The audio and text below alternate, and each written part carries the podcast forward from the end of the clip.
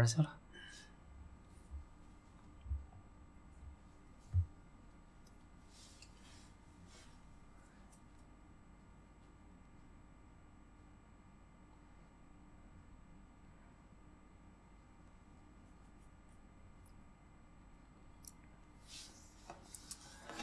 这电影哪年的？本命年？一九九零，一九九零年是吧？对，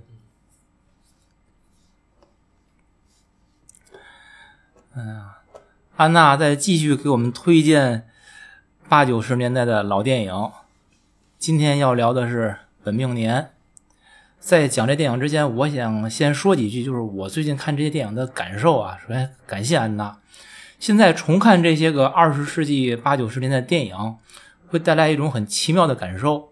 就那个时代有很多我们对名字耳熟能详，但是对内容不甚了了的片子，或者当时看了没什么感觉，今天再看就会惊呼那么牛逼的电影，就这种感觉。以前怎么不知道呢？或者当初怎么没看出来呢？所以我在想，是因为那些个创作者就很厉害吗？我觉得一部分原因是，但不全是。嗯，文艺工作者他们是忠实的记录了时代，其中呢也包括他们的思考。这些东西在当时并不能完全显现它的价值，或者说，创作者本身也未必意识到历史将赋予这些作品超过其创作初衷的价值。作为观众回看这些老电影，呃，如果三四十年前就可以我们把它称作老的话啊，我们发出当年所没有发出的那些惊呼，是因为在当时对身边的这些个熟悉的东西司空见惯、熟视无睹，是因为不知道我们将永远失去这些。当我们懂得珍惜当下的意义所在，当我们试着以历史的纵深来理解当下的文艺作品时，就会发现啊，叫老僧已死成新塔，坏壁无由见旧题。现在的这些文艺作品，在强奸与献祭一拍即合的默契中，那叫掌声响起来，我心更明白。你的爱与你同在，我的爱早已不在。所以呢，在本命年上映二十五年后，还会出现《老炮儿》这样的片子。一九九零年的本命年，那叫时代写照；二零一五年的老炮儿就只剩了装逼。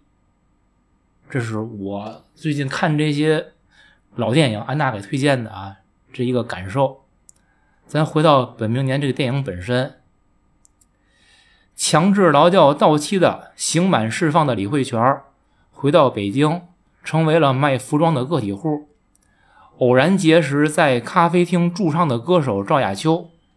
赵雅秋并不是很美，但她被赵雅秋所吸引，甚至把她塑造成了心中的女神这个人设。然而，正如我们所熟知的，人设这东西，不管是自己塑造的还是别人捏造的，其最终的归宿都是坍塌二字。这个电影告诉我们，作为一个有志青年，不能把理想寄托在别人身上，要靠自己。就比如电影里边那个专干黑事儿邪事儿的崔永利。遗憾的是，绰号李大棒子的李慧泉，在失去心中女神的同时，也失去了自己。他是为自己活着，可是自己和别人又怎能彻底分开分清呢？作为无产阶级典型代表的李慧泉，不知道他的死是否代表着一个人群、一种精神的消亡。电影的原著是刘恒的《黑的血》，这个原著我是非常喜欢。我跟二位主创说，我说这这小说我看了两遍，而且是我近一段时间我最喜欢的小说，我觉得非常非常好，非常推荐给大家，力度十足。或者说，我觉得电影都没有完全把原著的那个现实主义的力量拍出来，有点表面化了。原著当中对于人物李慧泉那个内心。精准且入木三分的表描写，在电影里边没有完全表现出来。而且这个小说，我觉得看到最后几章的时候，那个文字的感觉很有老舍的感觉。嗯，或者说是说，我是觉得有老舍的四世同堂的那种感觉。大家有兴趣可以去看一下。嗯，这个电影我不知道二位老师怎么看啊？我想先定个调儿。首先，我说这电影讲的是因孤独而绝望，因绝望而彻底孤独，因彻底的孤独而走向绝望的尽头。李慧泉这个人物，他就是一首曲子，那个调子就是低下去、暗下去，最后堕入无边的深渊。另外一个主角就是女主角赵雅秋，就是叉叉表。具体是哪个，就是请二位老师给做最终鉴定。啊，我想说的是这些，听你们的。就是还延续你刚才说老炮儿的那个情绪吧，就是我也挺愤怒的。愤怒在哪儿？就是经常有人说，啊、现在还在有人说支持国产电影怎么怎么样，要买电影票去看，然后出了一些所谓的什么还不错的吧，就口碑还不错的文艺片要买电影票去看。我真的，听这话真的听腻了，我真不想去电影院再看这些个。即便是口碑什么的刚还不错的文艺片什么的，真的我宁愿看这些个老电影，我去感受那些老这老电影带给我们的一些力量的东西。我这现在的电影真的不愿意去看。因为你现在口碑，我想说口碑的问题啊。口碑第一个是谁的口碑，然后这个口碑本身是他作品带来的，还是某种力量赋予他的？我觉得这个真的是要好好考察一下。所以我都我觉得，就是安娜你讲的这个所谓的口碑好，没有什么口碑。不是这话题收住。然后这个电影我第二遍看，然后我就觉得，因为小说我只看了前面一点儿几章，然后我又看这个电影，我突然觉得电影的这个劲儿啊就没有小说的那么强了。没有，嗯，呃，一开始看还不错，就是这个人的压抑的这种感觉吧，就是最后死亡之后，这个就是这个劲儿就没有电小说一开始给我的那种劲儿劲儿的那种，哎，我也不好形容。如果说真的喜欢这个电影，或喜欢再去看那小说，真的特别的非常好。嗯，对。然后老杨再补充吧。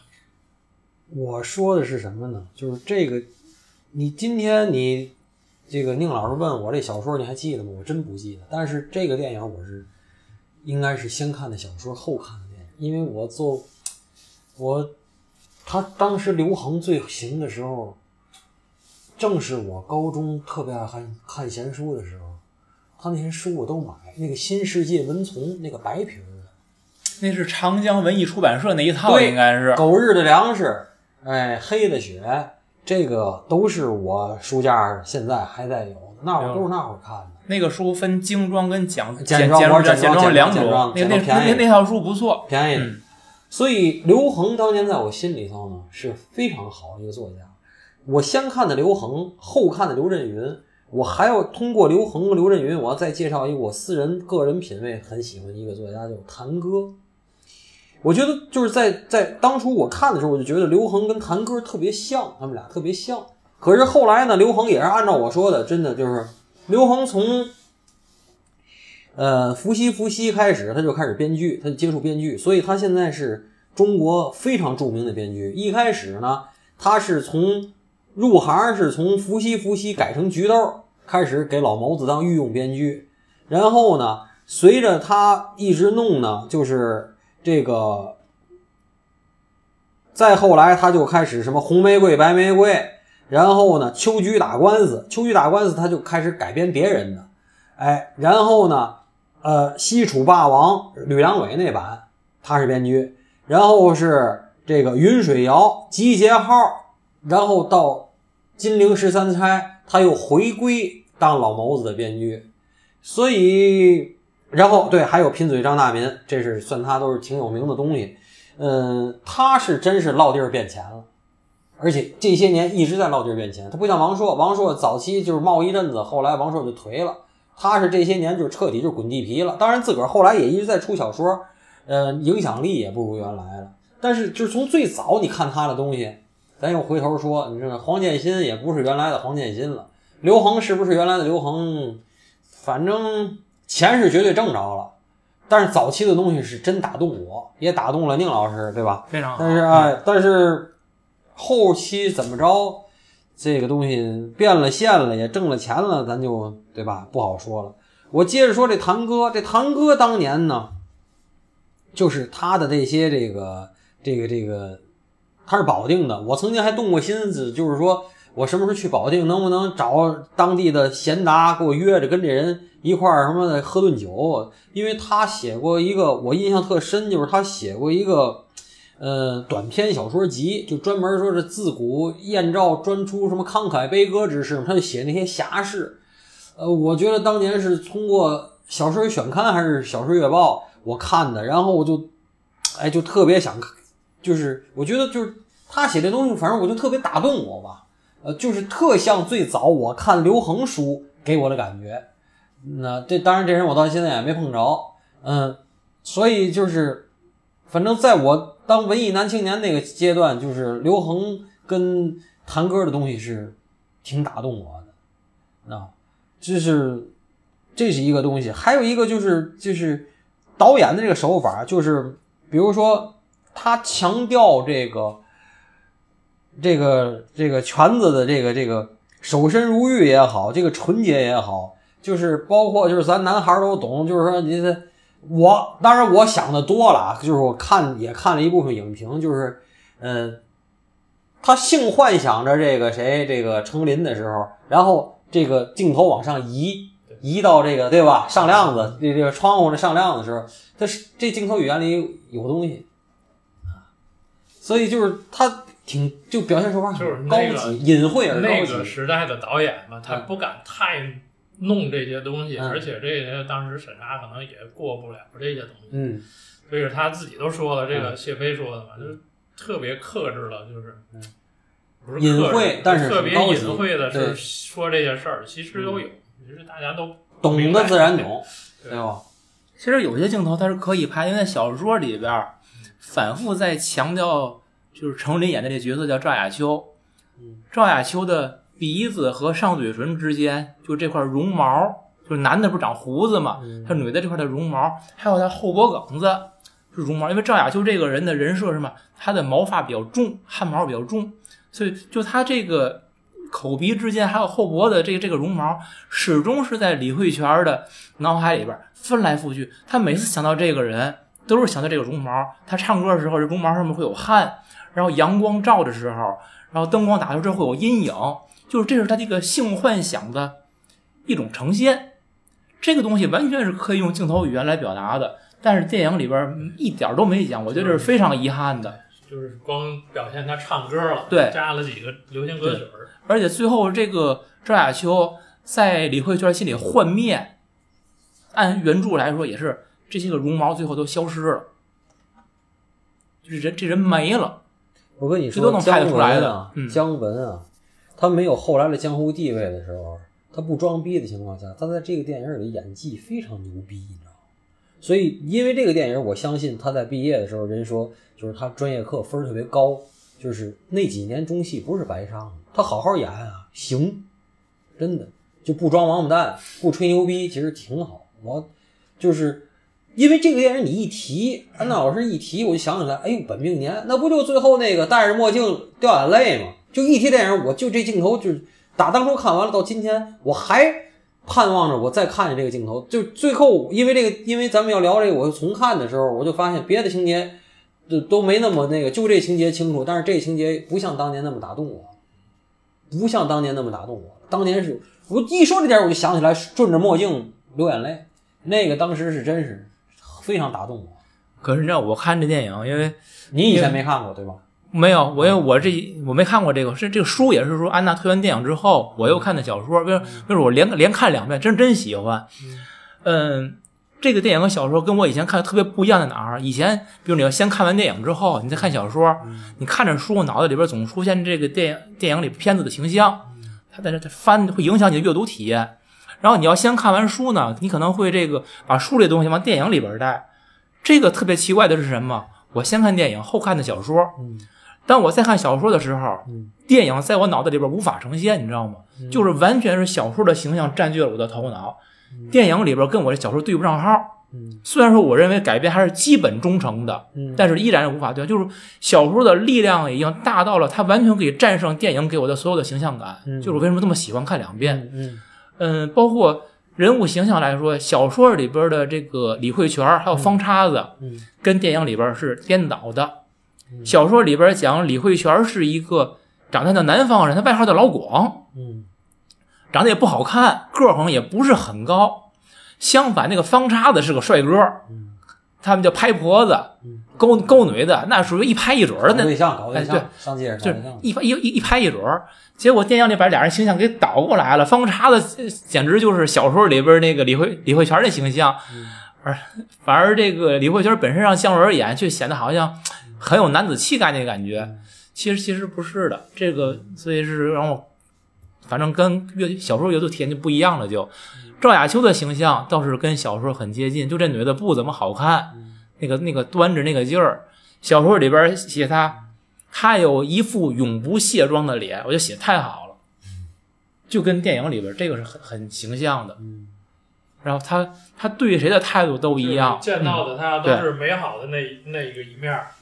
至就是于他回家之后呈现出什么状态？不，为什么我说我说我一开始我说先给他电影定个调上，我就说赵雅秋叫叉叉表。那小说我看到一半的时候，我就我就特别想骂，就这这样这女的，你知道吗？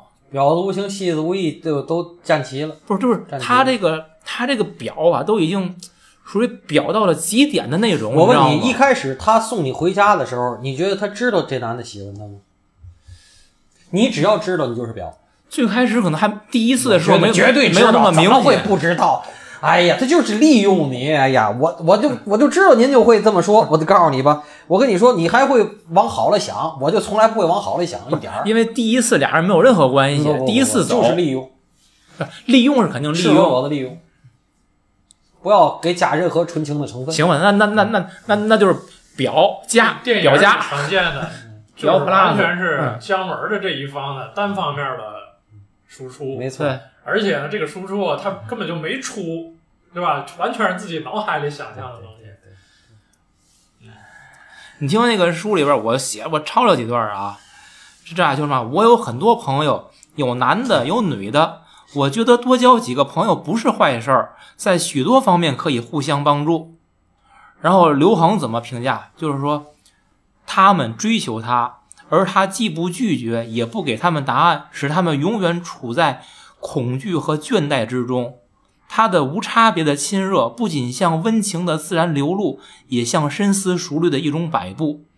轮流陪伴他的小伙子，都向他投出狗一样的目光。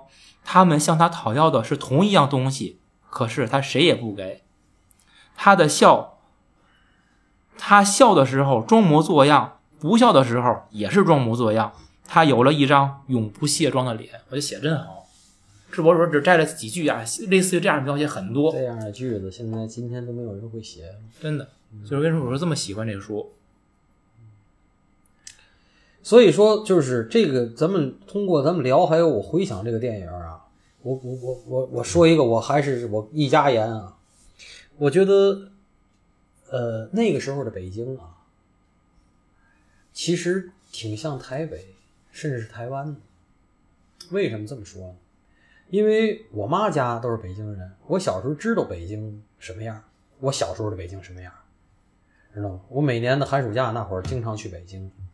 就是全子这样的北京人啊，是一类北京人。王朔、马未都这种是一类北京人，其实非常像本省人和外省人。嗯，北京的所谓老北京，不是王朔，不是马未都，不是刘震云，你把刘震云河南的，马未都家山东的，王朔他们家是抚顺还是哪儿东北的？只是因为大院儿聚到外省人。对，你觉得像不像本省人和外省人？而实际上，北京的土著，我告诉你是什么啊？真正北京的土著，像全子这种住胡同这帮，都是失了势的满人，还有当年住南城，为什么南城次，都是给这些围着紫禁城做服务、做配套的这些下等人的后代，这些所谓的胡同串子。胡同串子不是大院子弟，胡同串子是这帮，这帮讲的是嘛？局气。所以后来马未都讲局气，我真的觉得就是你 B A 的没有发言权。马未都我很尊重，就是他在圆桌派这些嘉宾里，我他说话我最爱听，其次是姜文，剩下那人我都不不老爱听的。那天安娜把新一期圆桌派嘉宾弄出来，我说这帮一帮大傻逼，我操，真他妈一帮大傻逼。嗯，窦文涛现在也有黑化的趋势，我现在告诉你，也往大傻逼上走，知道吗？所以，而实际上我小时候见过这帮，我是见过这帮类似于权的这种人，就是说，哎，你说像他遇梁天那样的。你说你他妈的想那什么，哥们拿钱走，不问啊，差多少钱？我你差五百，我兜里就三百，我给你，对吧？这等我知道你骗我，我他妈当时就一顿踹你，你把钱给我，这那个。他们讲这个局气，这个局气在大大院子弟里头有没有人有？有，但不是都有，因为天南海北的来那帮就各自带着各自的烙印，跟他们这帮胡同串子追求那个局气。所谓的局气不一样，我就通过这个事儿，我回答给您什么呢？就是北京的这些本省人，叫本市人啊，他想追求的东西，绝对最后不会成老炮那样，绝对不会，他发展不成老炮那样，知道吗？冯裤子也是外省人，所以说就是冯裤子心目中的那个举起和。就是那个老炮那个电影想表现出来的那个举起和全子那个举起是两件事儿，你知道吗？所以，呃，包括姜文他们表现出来阳光灿烂的日子那个北京人和本命年里的北京人不是一个人，不是一类人，是真的，你能知道吗？是是，我说的是这个意思。就你刚才提。呃，你觉得像不像本省人和外省人的感觉？对，就是那个梁天演的那叫叫什么刷子，刷子找这个李慧娟借钱，不借了两次嘛？第一次借，其实在书里边写第二次借钱的时候，那刷子不是赌吗？第二次又来借的时候，李慧娟知道他是赌，李慧娟还借，因为他第一次答应我不赌了，怎么怎么着，还借给他钱。就李慧娟为什么要借给他钱？我知道他赌，他也改不了。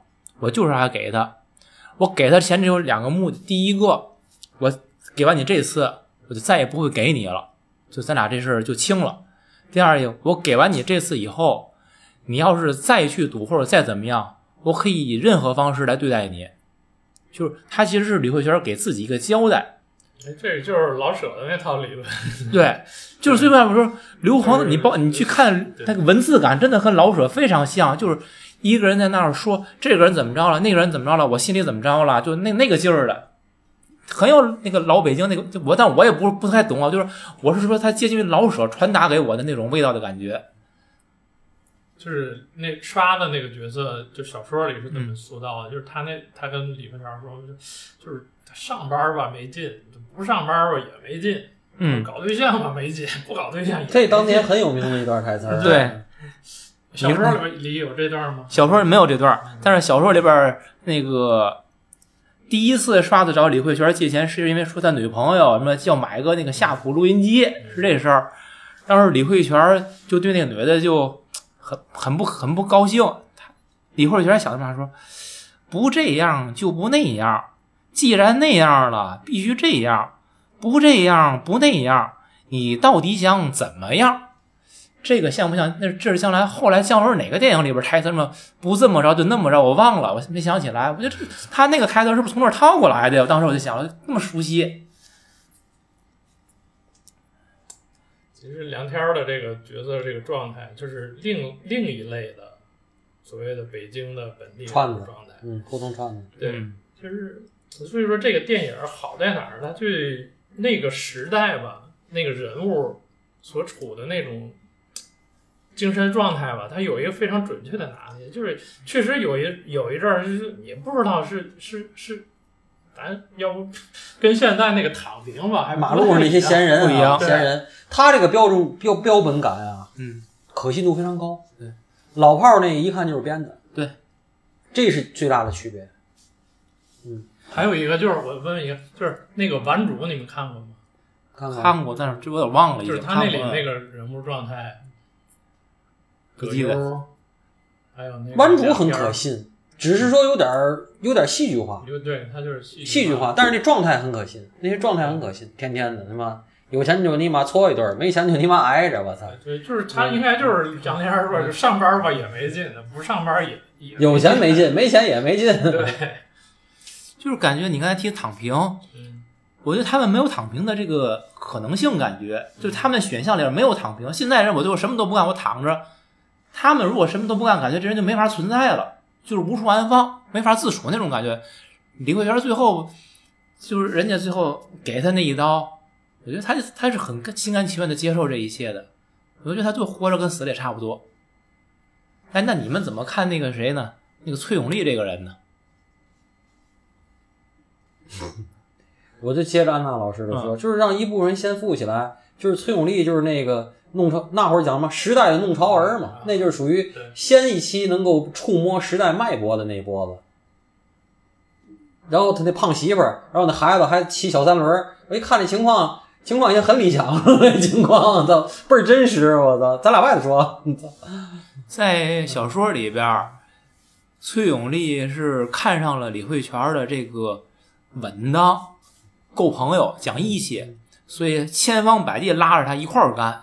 因为他经常要到外地上货呀什么的，他自己觉得一个人太单，因为他也不能打，他信不过周围那些个做买卖人。他说他们那帮人能为了五百块钱杀人，对呀、我不能跟他们干。嗯但是李慧泉跟他说呢，我就想一个人干，我不想跟你干。你无非就是想让我帮你打架，嗯是帮你这个充门面，你就是想利用我，我不想跟你干。就是崔永利其实最后也是是放弃了，但就是说，你们觉得如果李慧泉跟着崔永利干，他最后会有好结果吗？就是我就是按电影或者小说来看，啊崔永利这人还算还算讲义气的。你按照性格就不可能在一块儿嘛，这两个人。还有就是，就是我再问一句，就是来，嗯你觉得姜文他啊这个角色，他坚持的是个什么东西他这种性格就是这个感觉，就是局气嘛。北京人讲的局气，就是俩字儿。局气。嗯，那你看那个那崔永利还给弄了一美女在那儿，他说你别给我来这套，就给人觉得我我觉得啊，姜文这个角色，我不不管电影，我说小说，嗯他始终在找自己的一个存在感，就是我在这个社会上的地位，因为他是被强劳的。首先他，这个这个强制劳教，他进去就很冤。按那个书里边讲的，小说就那个电影就冤，小说里边更冤。是方叉子，因为他女朋友跟别人跑了，他就拉着这个李慧泉要去找那个那个他女朋友的现男友。那天李慧泉发高烧，浑身哆嗦，恨不得都站不住了，你知道吗？就纯属为了朋友讲义气，给他站台去。因为李大棒子这个名儿是在的，谁都怕他。结果他去了，他他都没动手，连碰都没碰。结果那女的还推他好几把，他就觉得我不能碰女的，我不能打女的，他还赌。他说这要男的我早早上了，这这女的我也我也打不动，现在我也不能碰女的。结果方叉子把人捅了，他就属于一下手没动的一个从犯，被判了三年。这警察抓他头一句话就是我发烧了，对，就对书里书里写的，所以就是说，他其实一直认为自己很冤，回到这个社会，他背着这个坐过牢的这个形象，其实所有人都低看他一眼，他是在找自己的位置。书里边你看到他那个那罗大妈给他介绍女朋友，电影里边就提了一句：“嗨，不就是个澡堂子卖票的吗？在那大妈给你找好的，就那意思。”书里边写的可比这个细，那件事对李慧娟伤害巨大。那个澡堂卖票那女的说长了一张大饼脸，不好看。李慧娟第一眼看见说放心了，就这形象，我我跟我配他挺合适的，就是他就觉得哎，不会嫌我。起码不会说长相上不会嫌我这那，就你就你这条件配我，我配你富裕，就那意思。结果大妈之前教教他，要是觉得行的话，找人要个联系方式。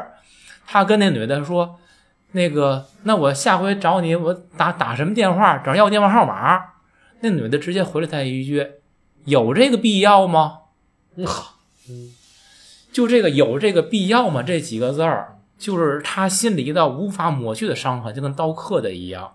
这每次他后来再遇到伤害，包括他在跟赵雅秋交往的时候，他在会想，赵雅秋会不会也跟我说这句话？如果赵雅秋跟我说这个，哎，我都觉得能接受。就他妈这样一个女的，有这个必要吗？嗯就是说，通过这些个话和情节在想李慧娟始终在找自己的一个位置。那不是低到了尘埃里吗？这回，，对，嗯，所以他怎么怎么着？安娜刚才不问，就是这李慧泉他到底要要干嘛嘛？他在这天天这个卖衣服晃晃悠悠的，他就是想找一个地儿把自己放出来，我可以接受我这个定位，大家可以以这种一种比较平和或者公平的方式来看待我，我就成为这个人就可以了。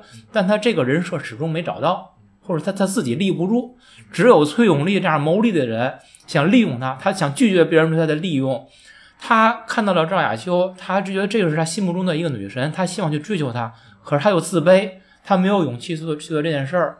那他遇上了谁是是刷子这样的人，刷子只会骗他钱，而且会一骗再骗。他最后为什么他按小说写，他我要借你一次钱，以后你要再来找我借钱，我就揍你，就这个意思。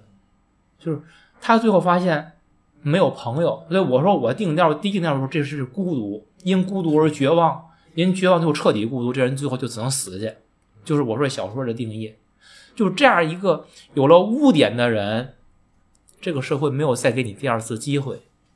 我觉得这是残残酷所在。电影里啊，他是他是警察在帮他，对吧？嗯居委会大妈在帮他，嗯，就是这些政府机构啊，都在帮着帮着这些劳改人员。相反的是，那些那那个刷子骗他，然后崔永利利用他，那女的甩他。哎，这个我我不知道他是故意的这么设定啊，还是怎么，反正挺有意思。按小说里讲是这样的，他挺全部得到了来自官面的温暖，来自社会面的打击，是是这意思吗？嗯，小说里是这样写崔永利的想，不是那个那个李慧泉的想法，他挺喜欢这个警官的，嗯，呃他也挺感激这个警官的。卢斌演的吗？对但是他始终认为这个警官跟我不是一种人，我不可能跟他去彻底去交的，就是他代表的是另外一股力量，跟我不是一个层面上的人，我不可能跟他这个交心。在电影里头特别，嗯，有一个细节，嗯，就是那个他去派出所找那警察嘛，然后这帮警察在那儿吃吃着饭盒里头腾的饭，然后在那儿下棋呢嘛，然后那个他是说找那嘛，估计那那旁边那小警察认识他，肯定是以前来汇报过行为知道吧，那边站着去，他马上就倚着墙就倍儿老实嘛，嗯，就是跟条件反射似的。这个就这个小细节我注意到了，哎呦，这小细节拍的好。对，完了后来那小小警察走了，他才过来，什么那个说怎么回事？你这最近怎么回事？那这那个的，完了，你这个最后你给我看看这棋，你会下吗？你看看怎么回事，是吧？哦，你再再说那个罗大妈，小说里边讲的，那不这个崔永元被那女的有这个必要吗？拒拒绝了以后，然后罗大妈就在李慧泉面前就说：“嗨，有什么了不起的？这那这那，就损了一通那女的。”李慧娟自己回屋就想，罗大妈跟那女的不定怎么说我呢？她在那个街居委会里边跟那些个大大妈们，不定怎么败坏我呢？不定说我什么坏话呢？就是你知道，她骨子里边不信任这些人，嗯他就是这些人不管怎么帮她，她都觉得不可能跟他们做朋友。嗯他唯一真正的朋友只有一个，电影里边没讲，小说里边是说那个薛教导员，是他在强劳的时候，就是负责看管他那个教导员，教导员对他特别好，然后他后来还去看那个教导员了，就是他，就都快到小说结束的时候，结果那个教导员当时是没在家，他他去教导员家里边看教导员媳妇儿了，结果教导员媳妇儿一通数落那个教导员，像没本事啊，还有这那这那的。就是李慧泉发现，你知道我从我来看，就是说，真正能跟李慧泉做朋友的人，就是作作为一个正面形象，能跟他做朋友的人，实际在那个正面朋友的他自己那个层面里边，他是被人否定的。嗯，在社会面是个 loser，是的，是。在他心里是个完人，在社会面是个 loser。对，嗯。所以就说，还是回到安娜那个问题，你你你你说李慧泉最后他的位置在哪儿？这就真的没有他的位置，那就没有。没有，他他他活不下去。全碎了。看电影一开始就是他背着个包，就是那儿一个跟着拍的那么一个孤独的那么一个背影。对，然后到电影最后呢，他也是背着拍的，但是如果跟人群是逆着走的，嗯，所以最后你说他一开始他是融入人群了，但是还是一个跟别人不一样的人，所以最后他还是没有融入这个社会。说我喜欢这小说，我就看了看去，我说孤独绝望，我就觉得这个小说把那种人间最刻骨的那种冷给写出来了，而且是这种无无法挽回的冷。就是能让你冻的，就是心如死灰成冰那种。这种这种力度，我觉得是很少有小说能达到，所以我非非常捧这个，非常推荐大家去看。刚才还说崔永利，我觉得小说比电影高明的一点儿。电影不最后李慧泉把崔永利约出来，都谈完了之后，最后说咱俩解决一件事儿嘛，那也就是崔永利把赵亚秋带到广州去，他认为崔永利把赵亚秋给办了，这是把他的心中的女神给形象给幻灭了，所以他打了崔永利一顿，低级了。这个处理真的低级了。小说比这处理的好，小说是。李慧泉找到崔永利，就是说了这些事儿之后，他几度想打这个崔永利，他都控制住了，控制住。最后就是说，是因为崔永利说了一句话：“你你你真傻，就是你要去做，你就去办就行了。”嗯，张亚秋早就被办了。原话我忘了怎么说了，就是说。其实我我我也没想到，因为崔永利开始觉得张亚秋是那种看起来很纯，越品越有味儿，所以他决定带他去广州。他真的是想干的，嗯，他肯定也干了，书里没写，但是从我判断是肯定是干了。而且但是干干完之后，他发现早有人先干过了，嗯，他就说我我也没想到，看着是这么样，其实是怎么怎么着，也很失望。对他应该也是是来自一个真实消费者的体验。对啊，就是。李慧娟说到了所有这种信息，他对赵雅秋早就绝望了。就是在他见崔永绿，赵雅秋答应跟崔永绿去广州的那一刻，他就已经在幻灭了。然后他问那个崔永利：“他在广州跟你提我了吗？”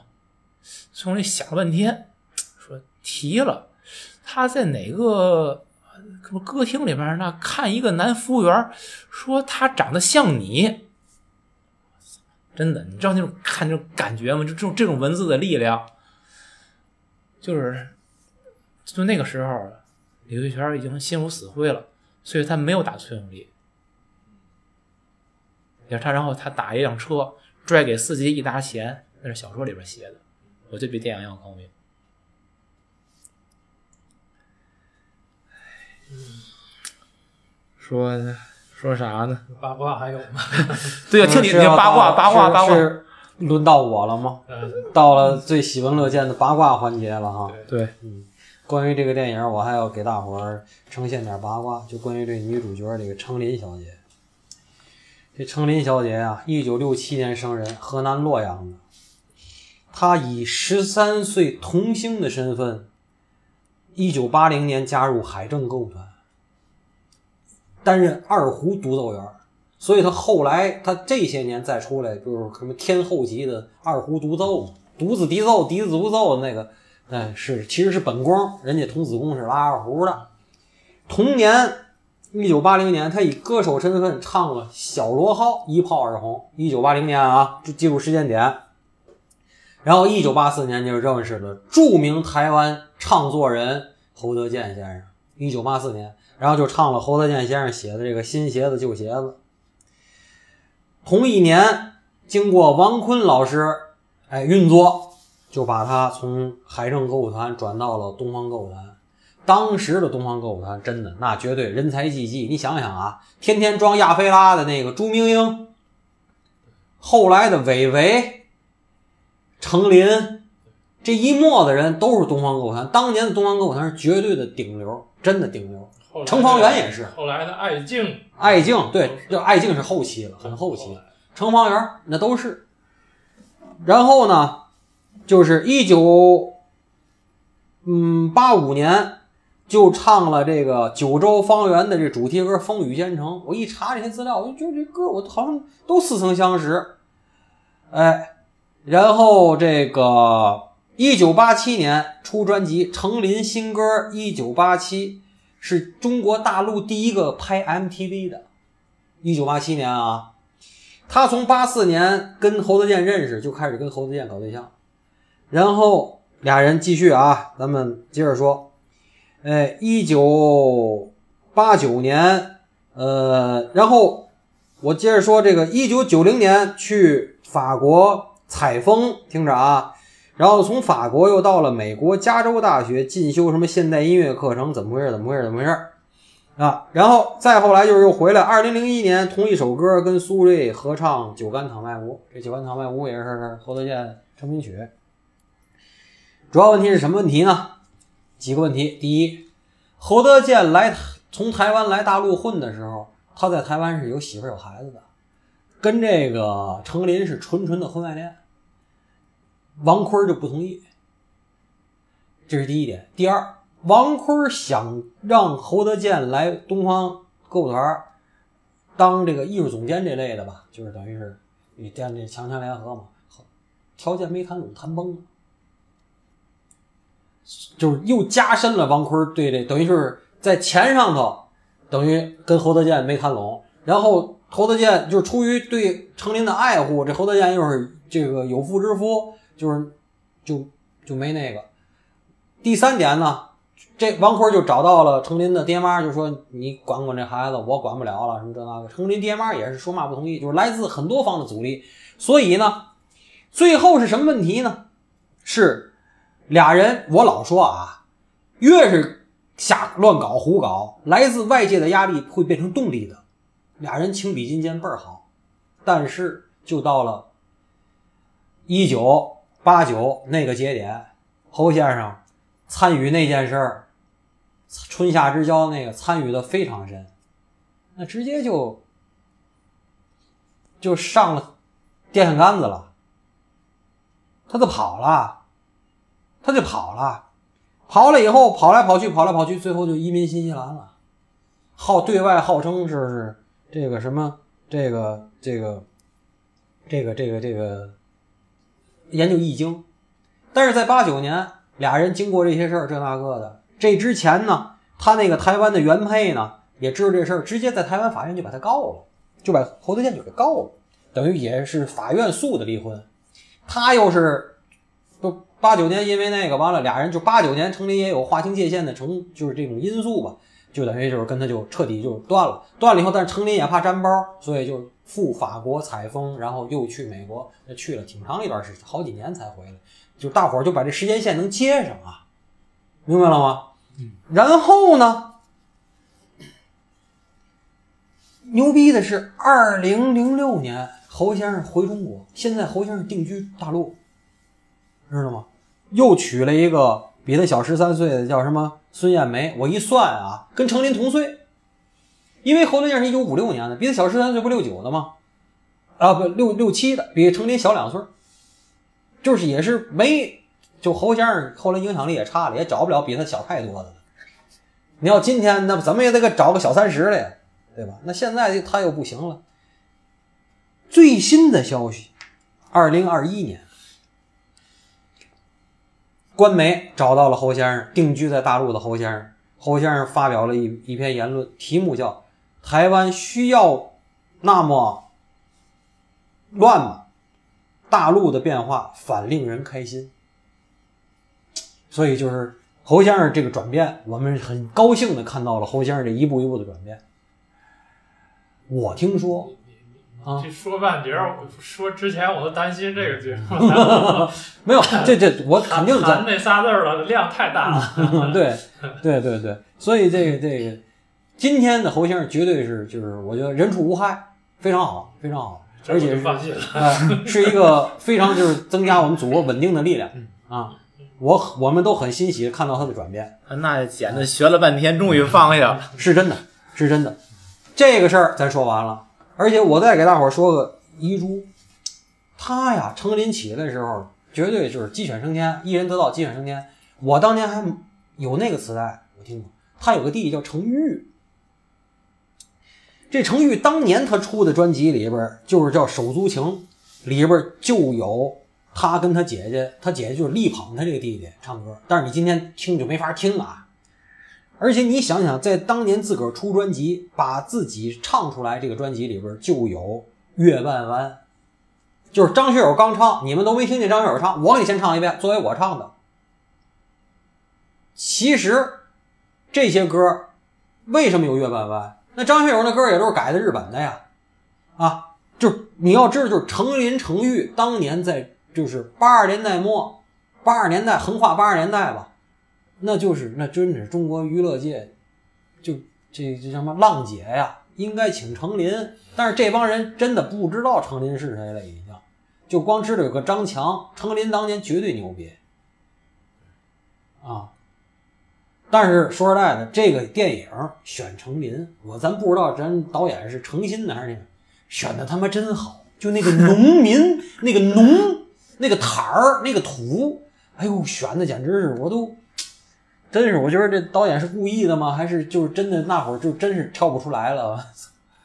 嗯真真挺好的。嗯而且你就是书里边写他这个，他不是在酒吧驻唱嘛，嗯他的那个变化，就最开始唱歌是一个什么状态，比较稚嫩，然后后来越来越纯熟，嗯，穿的服装其实就是油啊，对越唱越油服啊。装越来越暴露，然后嗯呢，跟这个底下听听众的互动，还有什么送花，就这个这个人的一步一步的变化，嗯然后他的身上就是我说这个。口鼻跟后脖子那个绒毛，嗯在李慧娟眼里的那个变化，以及李慧娟心里的那个变化，这俩是一个同步的，你知道吗？嗯这这就是特别的特别的好，我我不知道怎么形容这个感觉。后来会不会学会了拖拉？就都，医美 这是一种走向文明的标志啊，对吧？嗯，医美，对，要今天肯定得医美了。对，反正我我看这个小说的时候，嗯，我就觉得我在想啊，就是对比其他的一一些人我看过的写过的，就是反映过去的某个时代，就是你记录底层的嗯这种生活的小说，嗯真的就是力力度达不到。嗯就我我前一阵提过，比如说像我看那个像路内写的那个什么反映八十年代那个国企工厂那个东西，就是一比真的天壤之别，那水平很多人就是写东西就是太太泛泛了。就是你觉得他写的东西啊，也是对，就是他只反映到场景这个层面就得了。这个场景背后或者底下蕴含的那股力量，那暗流没有。所以我就是说，就是当时咱们聊的哪个呀？就是王小帅拍的那个，王小帅拍的那那叫什么？就是那次咱们聊那个，王小帅拍那得奖的那个，就是回忆那个年代，如果都是二八大杠自行车，然后拧着那个收音机和那个带着红五角星那大白瓷缸、白搪瓷缸子，就是我觉得王小帅一直是他只能限于那个层面，是吧？就是反映说说这就这意思，对推自行车，你能理解我理解太太理解就这意思推二八大杠，然后那个弄个大茶缸子，然后弄个网兜里边弄铝饭盒，就是那个时代是那样，但是让他们表现出来仅限于那个，其实不是。其实您想说的是，我知道，就是其实这个本命年包括黑的雪，它体现的是一种状态和那个人的那种那种怎么说，就是他飘在那儿那种、那种感觉。对，就是那个年代的人，嗯他就是在那个年代该有的一种人的一种精神，个迷茫，那个就那个那个精神面那个貌，对，迷茫对，就是我放到今天，你说二十年、三十年、四十年以后，我再那个迷茫感和今天的迷茫感是不一样的，样是有时代烙印的。对，嗯就是我，但是我现在我再翻回去看，你特别会不会跟他共情？你能理解他？就是为什么你能理解它？那一定是人性当中最底层的，包括你对这整个时代的变迁的理解，嗯它都含在里边了。所以你能找到那个连接点。嗯而其他现在很多作品，就是你没有这个连接点，你就感觉一种，呃，就隔山打牛。你就即便是说当下，你看那个这个电影，它就是九十年代初、八十年代末说那段时间那个年代拍的，然后你现在去看就非常对。对，咱们在想现在嗯这个年代，咱们电影院里在放啥，在演啥，然后比如说再过二十年，你再想想这个年代拿出来的电影有几个记录了我们这个时代的东西？对，没有。用小说最后的一段话来结尾吧。他摆脱了恐惧和孤独，静静的闭着眼睛。他像头负伤垂死的野兽，在猎手捕获他之前，默默地回想着昔日的痛苦和荣光，以及展现在前方的无穷无尽、无际无涯的巨大悲哀。其实小说让让小说让就是让刘恒写成这样，就是李慧泉死对他是个解脱，真的是他是个解脱，就是哀大莫过于心死，对他这么死是个解脱。就就就是这意思。这个电影还小说的，就有种什么感觉呢？就是你像那个德州巴黎那电影，他最后俩人在那个房间，其实是跟自己说，就看看这小说，就是就是那么一个人在那真是风雨